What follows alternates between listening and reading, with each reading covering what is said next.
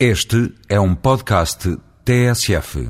Uma edição recente da revista espanhola Arquitetura Viva centrou sua reflexão nos efeitos devastadores daquilo que hoje é reconhecido como uma catástrofe de consequências imprevisíveis, o crescimento desmesurado das cidades. Através do chamado sprawl, o crescimento em mancha de óleo, consomem o território e transformam as cidades em massas disformes e desequilibradas que agregam de forma casual dormitórios vazios de dia, parcelas semi-rurais, guetos étnico-sociais e centros de negócios vazios à noite. Algumas consequências têm impacto visual, outras, porém, vêm ao de cima sob a forma de conflitos sociais, como vimos nos bairros periféricos de Paris. Por fim, um problema maior e mais silencioso são as emissões de CO2 para a atmosfera, impulsionadoras de mudanças climáticas sem precedentes, já que cerca de 3 quartos delas são causadas pelos transportes e pela combustão de carvão, petróleo e gás para produzir energia consumida nos edifícios. Face a esta realidade, muitos diabolizam as cidades densas e parecem defender o retorno à chamada cidade-jardim, parecendo também aludir ao modelo criado no final do século XIX em alternativa às cidades europeias compactas, que surgia assim como uma tentativa de juntar os benefícios dos dois mundos, o rural e o urbano.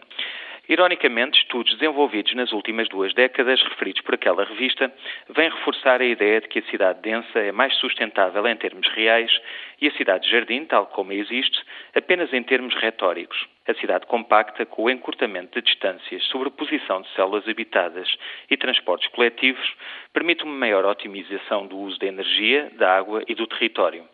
Estudos sobre a realidade francesa demonstram que a emissão anual de CO2 de uma casa nova de 120 metros quadrados nos subúrbios de uma cidade secundária atinge em média 2.541 kg por ano, praticamente o dobro de uma no centro de Paris.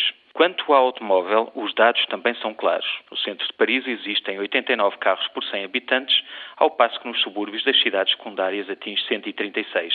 Se é verdade que no topo das prioridades está a fundamental e mais complexa mudança a operar, a dos hábitos e comportamentos das pessoas, temos que mudar as cidades em si através de uma maior integração de todas as funções e equipamentos ao longo da sua estrutura. É fundamental a inclusão inteligente dos espaços verdes e a redução das superfícies asfaltadas impermeáveis, de forma a contrariar o aumento da temperatura.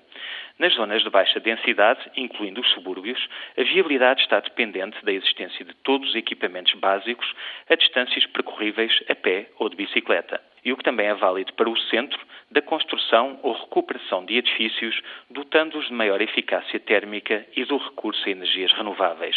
Os dados recolhidos são claros e é fundamental termos essa consciência ao discutirmos o futuro de territórios-chave, como o do aeroporto da Portela ou do estuário do Tejo após a construção do novo aeroporto na margem sul. Haja uma discussão séria, fundamentada e sem demagogias.